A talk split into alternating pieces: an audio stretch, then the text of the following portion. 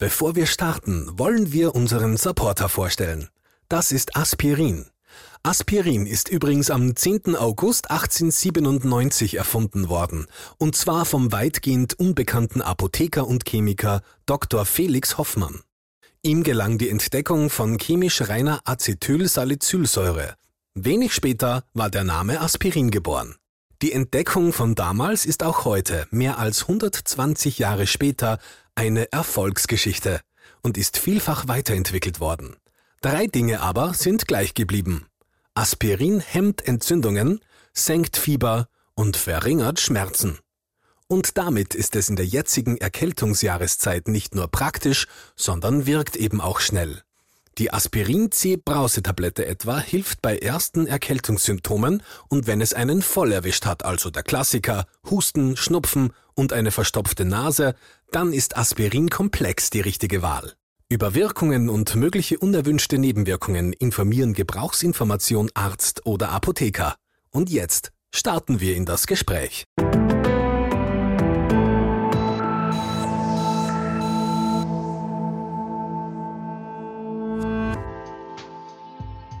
Hallo und herzlich willkommen zu Ist das gesund, dem Medizin-Podcast der kleinen Zeitung.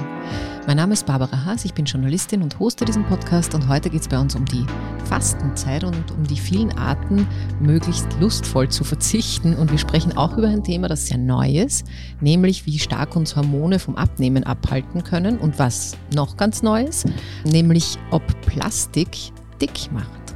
Das klingt schräg, mein heutiger Experte wird das aber ganz genau erklären. Herzlich willkommen und schön, dass er da ist, Professor Dr. Peter Frigo. Ja, grüß Gott, grüß Gott. Ja. Lieber Herr Dr. Frigo, Sie sind Chef der Hormonambulanz am Wiener AKH und haben gerade ein Buch herausgebracht äh, mit dem schönen Titel Mühelos schlank mit der Kraft der Hormone. Bevor wir da hineinschauen ähm, und erfahren, wie sehr uns Hormone tatsächlich irgendwie vom Abnehmen abhalten, äh, würde ich gerne mit Ihnen noch ein bisschen in die Fastenzeit einsteigen. Die hat ja gerade begonnen. Fasten Sie denn persönlich? Ja, also prinzipiell äh, ist die Fastenzeit zu begrüßen. Das gibt es ja auch in jeder Religion, nicht nur bei den christlichen, im christlichen Glauben gibt es Fastenzeiten, die sehr wohl sinnvoll sind, keine Frage. Und auch aus gesundheitlichen Gründen bzw. medizinischen Gründen kann man das nur befürworten. Allein schon vom Bewusstsein ja mal weniger zu essen und auf das Essen zu achten, ist ja schon sehr wertvoll. Ich faste immer im Frühjahr. Ich glaube, ich, ich gönne mir den Luxus, so bis Dreikönigstag zu schlemmen, unter Anführungszeichen, also nicht so zu achten und dann, ich glaube, wie fast jeder zweite Österreicher, dann, äh, wenn es Richtung Sommer geht, Frühling geht, versuche ich das wieder in den Griff zu kriegen und zu fasten. Okay. Und haben Sie, äh, Entschuldigung, Sie sagen einfach, wenn es Ihnen zu persönlich wird, aber nur, ich interessiere mich halt ähm, auch für mein Gegenüber. Haben Sie eine präferierte Fastenart? Weil es gibt ja ganz viele verschiedene Arten, wie man fasten kann.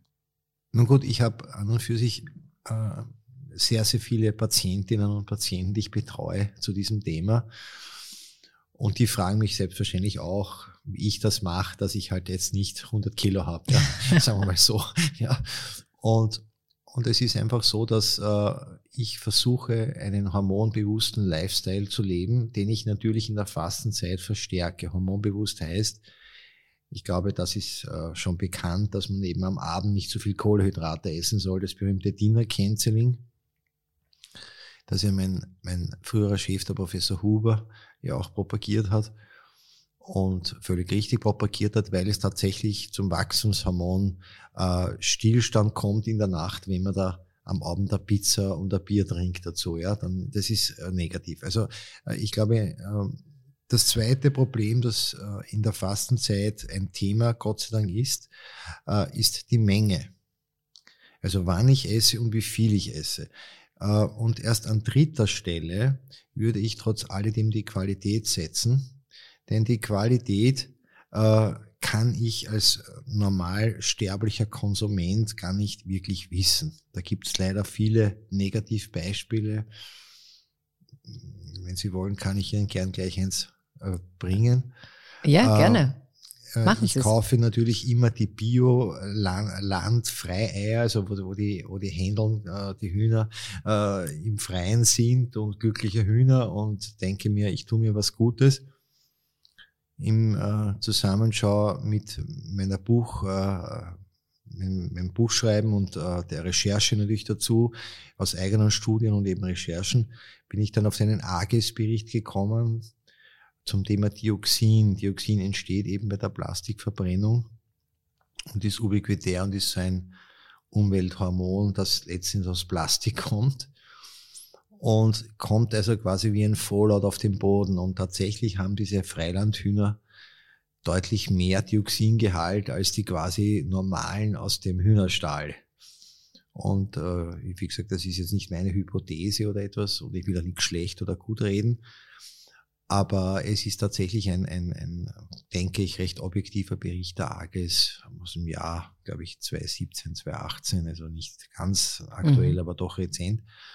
Und, äh, und das hat mich erschreckt, nicht? weil ich also im wirklichen Bewusstsein, ich esse jetzt was Gesundes und deswegen. Aber vielleicht bleiben ja, wir ganz kurz ja. dabei, weil ähm, was ja noch übrig bleiben würde, wäre, das hat jetzt mehr Dioxin, aber dafür sind es Freilandhühner. Also die haben das weniger Tierleid wie Hühner, die eingesperrt sind. Richtig, aber was macht ja. denn das Dioxin? Ja, also da bin ich ganz bei Ihnen. Natürlich denkt man vordergründig äh, natürlich an die Tiere selbst aber muss auch an sich denken. Und äh, was Dioxin macht, äh, es wirkt eben wie ein weibliches Hormon, also Östrogen ähnlich und ist einer dieser aus dem Plastikverbrennung herkommenden Substanzen, die mich eben zu diesem Buchtitel auch Plastik macht dick, beziehungsweise diesem Untertitel eigentlich äh, geführt haben. Das äh, näher zu erläutern, auch an Beispielen zu erläutern, äh, ist mir sehr wichtig. Äh, weil es gibt einen, eine interessante Tatsache, dass wir in den letzten 20 Jahren alle deutlich schwerer werden. Das heißt, der BMI, der sogenannte Body Mass Index, erhöht sich im Laufe der Jahrzehnte. Dass wir aber nicht mehr essen und auch nicht unbedingt so viel weniger Bewegung machen, weil auf das könnte man das ja auch zurückführen. Und da wird dann eben als Hypothese auch angenommen, dass diese Umwelthormone eine Rolle spielen. Natürlich. Also dieses Dioxin, um nochmal ganz kurz darauf zurückzukommen, das ähm, verhält sich so wie Östrogen. Ist das so? Der Körper ja. kann nicht unterscheiden. Ja. Äh, habe ich jetzt ein, ein Umwelthormon, also habe ich jetzt eine durch Plastikverbrennung erzeugten Stoff oder habe ich ein echtes, unter Anführungszeichen, Hormon Richtig. und tut dann mit dem Östrogen, was es, was der Körper halt tut. Und zu viel Östrogen macht mich dick. Habe ich das jetzt ganz verkürzt gesagt? Das ist sehr verkürzt, ja. Es ist nämlich so, dass viele Hormone eben die Aromatase stimulieren, die in der Leber und in den Fettzellen selbst gebildet wird. Und die Aromatase macht aus Testosteron Östradiol, also aus einem männlichen Hormon ein weibliches. Das heißt, es führt eigentlich, wenn man so will, zur Verweiblichung, leider im negativen Sinn, dass sich eben mehr Fettzellen, dass die Fettzellen wachsen und mit diesem Wachstum der Fettzellen, das heißt, je mehr Fett man dann letzten Endes in seinen Depots hat, in seinen Körperdepots, desto mehr Aromatase bildet sich dort und es wird wiederum östrogenisiert, also feminisiert, im Sinne aber in diesem Fall äh, des Fettaufbaus. Und äh, es gibt in der Natur aber sozusagen eine natürliche Antwort, nämlich die Ernährung selbst. Es gibt also in der Natur äh, sehr viele Pflanzen, die diese Aromatase-Produktion bzw. die Aromatase selbst hemmen bei dieser Umwandlung und auf diesem, äh, auf dieser eigentlich relativ neuen Erkenntnis beruht dann auch meine Diät, wo man eben mit zum Beispiel Kohl, mit Zitrone, ja, äh, mit sehr viel Gemüse vor allem diese Aromatase hemmen kann und dementsprechend auch einen sehr guten Effekt auf äh, die ganze Figur hat. Mhm. Ja. das ist ähm, das ist sehr spannend. Ähm, ich würde vorschlagen, wir steigen ein bisschen in das Buch ein, weil was Sie dort sehr gut beschreiben, man, man kann es wirklich sehr gut lesen, weil Sie machen, ähm, also Sie Sie bauen sozusagen die Geschichte mit den Hormonen immer rund um Beispiele. Das sind ähm, namentlich veränderte, aber dennoch echte Fälle aus ihrer ähm, Praxis, aus ihrer Erfahrung. Und die Beispiele sind ganz interessant. Ich fange mit Christina an. Die Christina ist eine 37-jährige zweifache Mutter und äh, wollte abnehmen ähm, und zwar ziemlich ähm, konsequent, also sie mit viel Bewegung, dreimal in der Woche Nordic Walken und hat ihren äh, Kilokaloriengehalt pro Tag auf 400 reduziert. Also So, es ist aber nichts passiert. Und am Ende kam raus, dass der Kaffee Latte dran schuld war, dass sie nicht abgenommen hat. Wie konnte das passieren und wie sind Sie draufgekommen? Ja, es gibt da natürlich neben dem Plastik selbst Dickmacher. Und eines dieser Dickmacher ist ein Kuhmilch. Ja? Und der Kaffee Latte ist natürlich Kuhmilch. Und der zweite, die zweite Geschichte äh, ist der Zucker selbst, den man in den Kaffee Latte tut. Und ich weiß das von mir, ich hatte, ich habe meine Ernährung auch allerdings schon sehr lange her umgestellt. Ich habe also auch in den Nachtdiensten Kaffee getrunken mit Milch und Zucker. Und das erste, was ich dann eingestellt habe, war den Zucker. Den habe ich zum Teil durch Süßstoff ersetzt, wobei ich sagen muss, dass die modernen Süßstoffe, also allen voran Erythrit, sehr gesund sind, sogar gegen Karies wirken. Die alten Süßstoffe, wie man sie kennt, äh, sind nicht ganz ideal, aber immer noch besser als Zucker. Äh, und wenn man also einen Espresso mit einem Glas Wasser trinken würde, wäre das perfekte Aromatase-Diät, denn das Koffein selbst, und da sind wir wieder beim Thema Aromatase, ist auch ein mittelstarker Aromatasehemmer. Das heißt, da tue ich also wirklich was für meine Figur, wenn ich einen Espresso ohne Zucker und ohne Milch trinke, also eben einen Espresso. Das ist schon und, mal ein Fastentipp, den man gut übernehmen kann. Zum Beispiel, ja. Und wenn man es halt nicht aushält, dann meinetwegen äh, ein Süßstoff. Und bei der Milch ist es halt so, äh, die Kuhmilch speziell enthält halt, wenn man es vereinfacht sagt, Wachstumsstoffe, die eben auch die Fettzellen wachsen lassen. Und das wollen wir halt gerade nicht in den meisten Fällen. Aber was ja. mich schon erstaunt hat, also Christina hat drei Kaffee Latte am Tag getrunken, gezuckerte. Ja. Und tatsächlich, das ist sozusagen, mir kam das dann trotzdem wenig vor dafür, dass das dann so einen, äh, so ein ja. Hemmnis ist bei dem, bei diesem Abnehmprozess oder ich meine, ja, es ging in dem Fall ums Abnehmen, aber die Frau war ja nicht jetzt übergewichtig oder so, ja. sondern halt hat, wollte halt dies und das ein bisschen es, anders haben. Es ist, es ist wahnsinnig, wahnsinnig äh, kompliziert. Äh, äh, und ich versuche es einfach zu machen. Ja, es ist so, also prinzipiell ist, ist eben äh, die ganze Sache natürlich auch eine Bilanzsache. Wir kennen das vom Kalorienzählen und da gibt es irgendwelche Vereinigungen, wo man Punkte zählt am Tag, wenn man irgendwas isst. Und es ist einfach diese Bilanz äh, äh, problematisch, wenn man das nicht mitrechnet. Und das ist einfach eine falsche Bilanz. Ja, okay, damit geht okay. man in der Wirtschaft pleite. Das und, verstehe ich. Und in diesem Fall äh, wirken da die Kilos.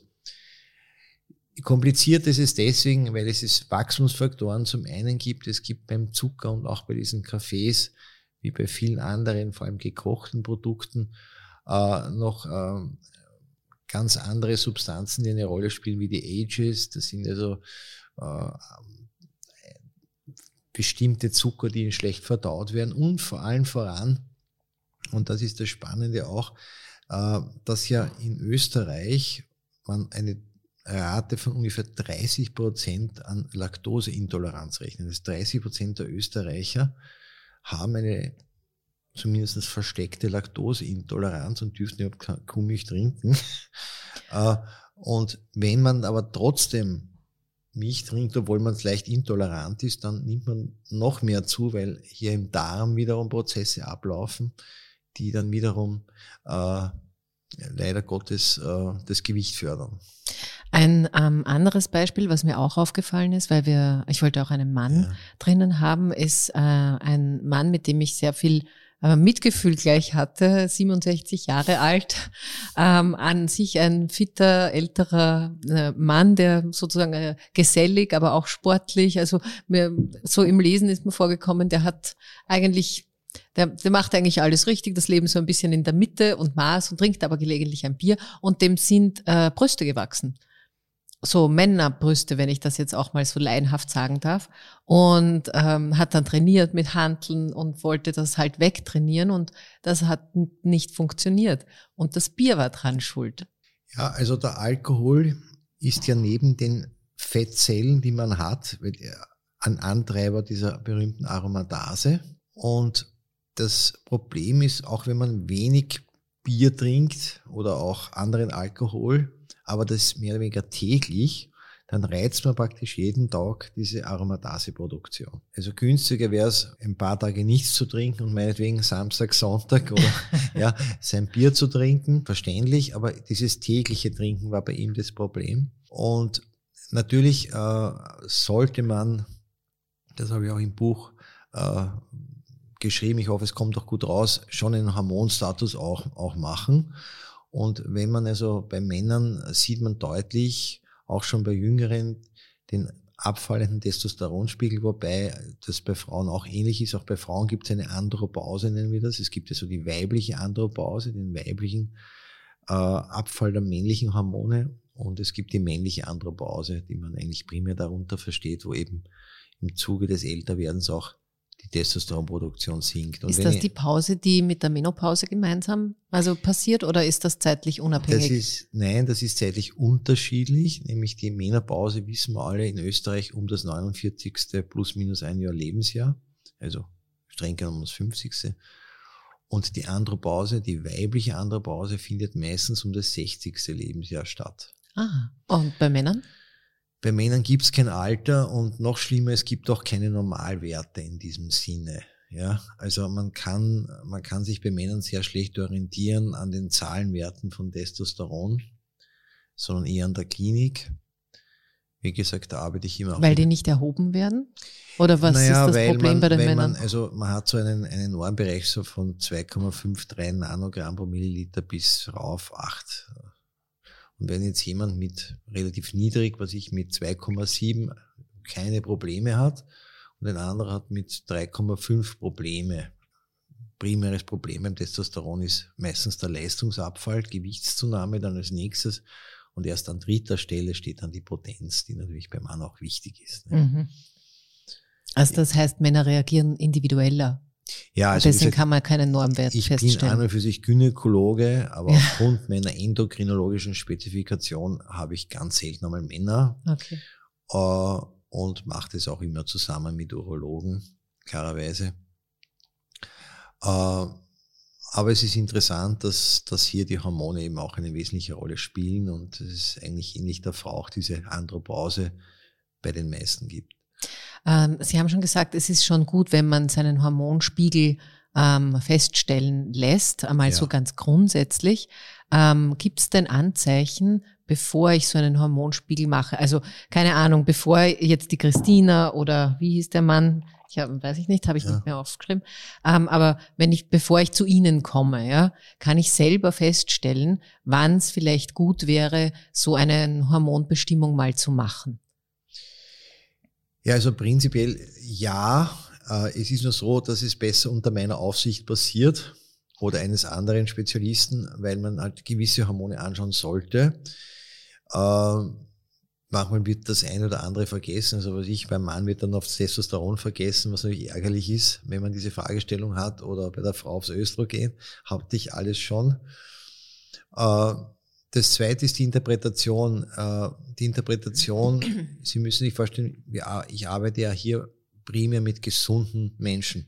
Das heißt, ich erwarte mir jetzt keine großen äh, Schwankungen oder großen Ausreißer, dass also was ich ein Testosteron von 0,0 oder ein Testosteron von 12 oder ja, sondern man muss praktisch auch im Normbereich ein Gefühl entwickeln, äh, ein sehr sensibles Gefühl und auch natürlich im Zusammenschau mit der Symptomatik der Patientinnen, äh, wo es hier äh, fehlt. Ja, also das ist eben sehr schwierig bei der Reparaturmedizin. Das ist dann wirklich schon die sogenannte neue, man sagt jetzt personalisierte Medizin. Mhm. Wie ich es eben an dem Beispiel Testosteron schon gebracht mhm. habe. Also ich kann mich hier nicht an Werten festhalten, vor allem wenn sie im Normbereich sind umgekehrt zu sagen, ja, es ist eh alles in Ordnung. Mhm. Es ist ja, wie, wie viele mir dann erzählen, ich war ja bei dem und er hat gesagt, es ist eh alles in Ordnung, aber ich wäre immer dicker.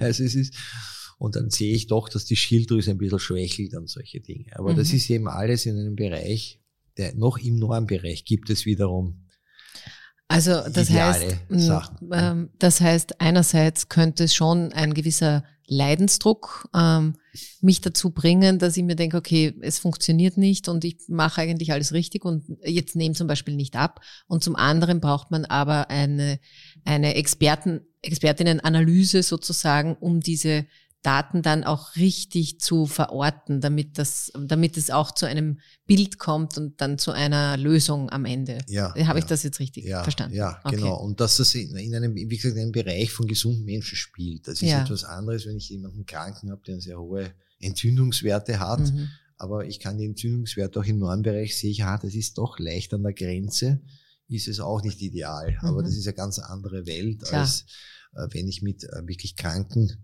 Patientinnen äh, spreche. Ähm, lieber Herr Doktor, ich möchte noch auf das Plastik kommen. Sie haben es schon ja. ein bisschen angesprochen. Plastik macht dick, sagen Sie und schreiben Sie auch. Und im ersten Moment dachte ich mir so, ähm, komisch, ich esse ja gar kein Plastik, wie kann mich Plastik dick machen? Aber sie meinen das Mikroplastik auf der einen Seite, also das über viele, ich habe gelesen, PET-Flaschen, also so diese ja. ganz normalen, unter mhm. Anführungszeichen, äh, Trinkflaschen, die man halt so kaufen kann und man kann es auch über die Haut aufnehmen, über die Luft, also ähm, äh, es ist schon recht gruselig und als wäre das nicht genug, gibt es bei Ihnen im Buch auch noch einen extra gruseligen Test mit Schneckenlarven. Wollen Sie den mal, weil es so gruselig ist, selber kurz erzählen, was man da machen muss? Ja, also der Test ist interessant, weil er zeigt, dass Östrogen viele Eigenschaften hat, aber vor allem eben wachstumsfördernde Eigenschaften. Und man sieht es bei diesem Schneckenlarventest insofern, dass man, wenn man eine Bettflasche mit Wasser füllt und da Schneckenlarven reingibt, beziehungsweise braucht man nur ganz wenig Wasser, nur ganz trocken geht's nicht, und eine ZB-Glasflasche im Vergleich mit möglichst der gleichen Anzahl an Schneckenlarven, dann wachsen in der Bettflaschen plötzlich viel mehr und größer. Und das ist wirklich sichtbar nach Wochen, ja, sieht man das. Und das zeigt eben doch, dass es hier eine gewisse biologische Wechselwirkung gibt, auch in der Bettflasche. Ja. Und ähm, das, was da wirkt, diese Wachstumshormone ähm, sind ja wieder Umwelthormone, das also sind sozusagen Östrogene, keine ja, Östrogene. Ja. Und das ist jetzt wieder dasselbe, äh, wie wir hatten bei den Eiern und dem Dioxin. Ja, Sie verhalten sich so ähnlich wie das natürliche Östrogen und so werden sie vom Körper auch weiterverarbeitet. Ja, also sie docken an den Rezeptoren, also die, diese, diese Art von Hormonen docken äh, zu 90 Prozent an, an Rezeptoren an der Zellwand an und die docken einfach genau dort an, wo es auch das Östrogen andockt. Mhm. Also jetzt haben wir schon die PET-Flaschen. Ich habe auch gelesen, diese Coffee-to-go-Becher, die ja auch immer noch sehr beliebt sind. Zumindest sehe ich sehr viele, äh, vor allem in der Stadt. Am Land ist das nicht so ganz ähm, gebräuchlich noch. Zum Glück, liebe Landbevölkerung, ihr seid cleverer. Da gibt's ähm, eben auch diese Art von, von, von Plastik. Wie viel Plastik nimmt man denn so zu sich? Ja, es gibt eine Studie vom Umweltbundesamt, äh, von, glaube ich, Frau Dr. Liebmann hat, heißt sie, äh, die hat also so eine, eine Kreditkarte, glaube ich, pro Woche äh, äh, ungefähr veranschlagt. Hat also tatsächlich die Mikroplastikteilchen im Darm gezählt und äh, kommt über eine Woche, kommt er bis zu einer Scheckkarte äh, zusammen. Das ist schon recht erkläglich. Das ist eigentlich ziemlich ähm, erschütternd. Ähm, und an der Stelle, wer sich immer dachte, das Mikroplastik, das haben dann nur die armen Fische im Meer ähm, und die ähm, wachsen dann vermutlich auch oder auch nicht, keine Ahnung. Wir sind hier nicht in der Tiermedizin-Ecke, aber zumindest wenn man, ähm, es war für mich jetzt wirklich tatsächlich eine neue Information, dass das auch dick macht, also dass das, äh, dass der Körper sich dann auch anders verhält. Ich möchte noch auf eine, ähm, auf ein Beispiel kommen, von der habe ich mich sehr abgeholt gefühlt, äh, abgesehen davon, dass diese Frau bei Ihnen Single ist und ich nicht. Äh, und sie ist auch nicht 34, egal, wahrscheinlich haben wir doch nicht so viel gemeinsam. Ähm, eine 34-jährige Singlefrau, die entsch entschieden hat, sie will sich jetzt gesund und gut ernähren und hat dafür quasi ihr Leben ein bisschen umgestellt und, und hat alles gut gemacht und hat sich unter anderem einen Smoothie-Mixer gekauft, damit sie sich da jeden Tag diese vielen Vitamine zusammenmixen und trinken kann. Und das war alles wunderbar und quasi mit diesem Change in ihrem Leben ist sie plötzlich dick geworden. Und äh, das ist jetzt kein spöttisches Lachen, aber ich, äh, das könnte ich auch sein, wo ich mir denke, was muss man alles machen, um ein gesundes Leben zu führen, da gehört sowas dann auch dazu. Ähm, und sie haben die Fructose. Ähm, da oder diesen Fruchtzuckerirrtum, so haben sie es genannt. Ja. Was ist denn dieser Fruchtzuckerirrtum? Naja, es wird, äh, also vielleicht äh, noch kurz äh, zu den, warum uns Plastik dick macht. Ja. Da möchte ich nur sagen, dass es dafür einen Fachbegriff gibt mittlerweile.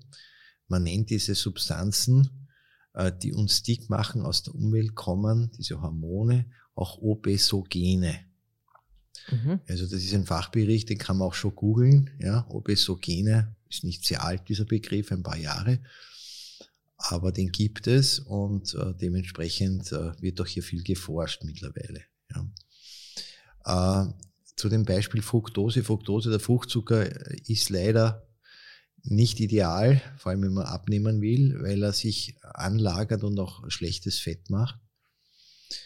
Ähm,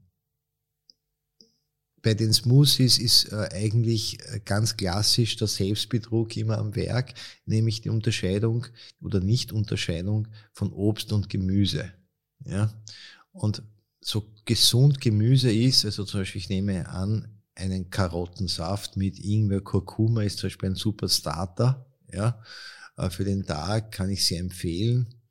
Äh, aber wenn ich jetzt natürlich eine Kiwi und eine Orange hernehme und meinetwegen dann noch ein Apfel, das ist noch der, der harmloseste bei den, bei den ganzen, äh, dann habe ich sehr viel Fruchtzucker. Also das ist nicht zu unterschätzen. Ja. Und, äh, und dieser Fruchtzucker eben ist nicht nur, also da gibt's nicht nur die guten Vitamine, die man wahrscheinlich wirklich gut gebrauchen kann, sondern dieser Fruchtzucker äh, macht auch schlechtes Fett, haben Sie jetzt gesagt. Ja, also zum einen, äh, der Fruchtzucker wird unterschätzt und die Vitamine werden überschätzt. Also es ist, eine Orange ist gar nicht so vitaminreich. Also vor allem Vitamin C ist in einem Achtel Rotwein, wenn ich so das Beispiel wesentlich mehr als in einer Orange. Ja, okay. Äh, ja, also, also jetzt ein Fastentipp für ja, Menschen, die nicht auf Alkohol verzichten mögen. Ja, na, ich, ich, ich, ich muss auch sagen, dass eben Rotwein in geringen Mengen wahrscheinlich auch ein, vor allem durch das Resveratrol ein Aromatasehemmer ist. Das berühmte Resveratrol, das wir erkennen auch als Antioxidant, also gegen Atherosklerose, Stichwort French Paradoxon, das wirkt eben auch Aromatasehemmend. Was ist Stichwort French Paradoxon? Das kenne ich das nicht. Das French Paradoxon äh, meint, dass man eben im Südfrankreich vor allem aufgrund des Rotweinkonsums viel älter wird, nicht? Und das war dann so eine Idee, dass man und da wurde dann geforscht und es wurde eben diese Substanz des Resveratrol gefunden, das tatsächlich eine Art äh, antioxidative Eigenschaft hat, eine Antistress und eben die Gefäße schützt. Mhm, okay. das nennen wir French Paradoxon. Gut, weil es ein Paradoxon ist, lassen wir es hier so. so. Aber ähm, das ist ja bekannter. Also dieser Begriff, äh, ich werde den dann auch in den Shownotes verlinken, den gibt es mittlerweile zu dieser, äh, zu diesem Zusammenhang Plastik. Obesogene, ja. Mhm. Genau. Ähm, warum glauben Sie, ist das noch so unbekannt, dass das so eine hohe Auswirkung eigentlich hat? Ja, es ist, es ist äh, bei den ganzen Umwelthormonen die volle Tragweite noch nicht erforscht. Ja. Aber ich freue mich über diese, wenn wir diese Informationen weiterbringen, weil sie, glaube ich, äh, wenn man hört, es schadet der Figur vielleicht auch unser Verhalten, unsere Einstellung zum Thema Plastik verändert und dementsprechend uns ein bisschen vor dem Verpackungsmaterial und diesen einfachen Dingen, äh, auf die man verzichten kann, vielleicht ein bisschen dieses Bewusstsein schärft. Ja. Also man könnte einen aus äh, umweltpolitischer Sicht sozusagen und aus gesundheitspolitischer Sicht äh, beide zwei Fliegen mit einer Klappe schlagen, weil diese ganze Plastikverpackung, genau, Plastik ja. abgepackte Dinge, ähm, das äh, lässt sich ja unendlich fortsetzen. Das sind ja dann, weiß ich nicht, auch ähm, Behälter, die alle aus Plastik sind, weiß ich nicht, ob immer alles Plastik dasselbe ist. keine also, Ahnung, aber. Also wie gesagt, wir kennen natürlich also schon sehr genau, wie die chemisch wirken. Ich habe es ja näher an diesem Beispiel der Zellrezeptoren gebracht. Wir wissen, dass das Fett damit wächst. Wir wissen, dass auch Schneckenlarven damit wachsen. Wie das beim einzelnen Individuum dann funktioniert, kann man sich selber, kann man versuchen selbst zu testen, wobei es plastikfrei geht ja gar nicht, aber das Plastik in seiner Ernährung, in seiner Umwelt ein bisschen zu reduzieren und zu schauen, ob sich das eben auch auf die Figur auswirkt. Mhm. Ähm, ich möchte zum Abschluss nochmal auf unseren Fastenbeginn kommen. Sie schreiben mir in Ihrem Buch sogar das, äh, das Wort Detox. Also man kann eine ähm, Hormonentgiftung sozusagen machen. Ähm, wie macht man denn sowas? Auch unter Ihrer Aufsicht oder unter ärztlicher Aufsicht? Ja, also äh, ich würde, würde so sagen, es gibt da viele Stufen des Detox, äh, aber die einfachste Stufe, ein, ein Gift sozusagen zu neutralisieren, ist Wasser. Ja, also man, man sollte vermehrt Wasser trinken und da sind sie schon bei der einfachsten und auch billigsten Form von Detox. Äh, und das zweite ist, wenn man fastet dazu, und da sind wir wieder bei der Fastenzeit, da gibt es tolle Studien, dass sich nämlich die ganze Darmflora auch komplett erholen kann. Also muss jetzt nicht unbedingt irgendwelche Joghurts dazu füttern sozusagen und irgendwelche Kapseln schlucken, damit man sich also jetzt eine Darmflora schafft, sondern es ist das einfachste Prinzip, ein paar Tage zu fasten und dieser Fasteneffekt, der also nicht nur die Kalorienzufuhr dann reduziert, hat eben auch einen Einfluss auf die Darmflora, die dann verbessert wird und die dementsprechend dann auch wiederum quasi fettabbauend wirkt.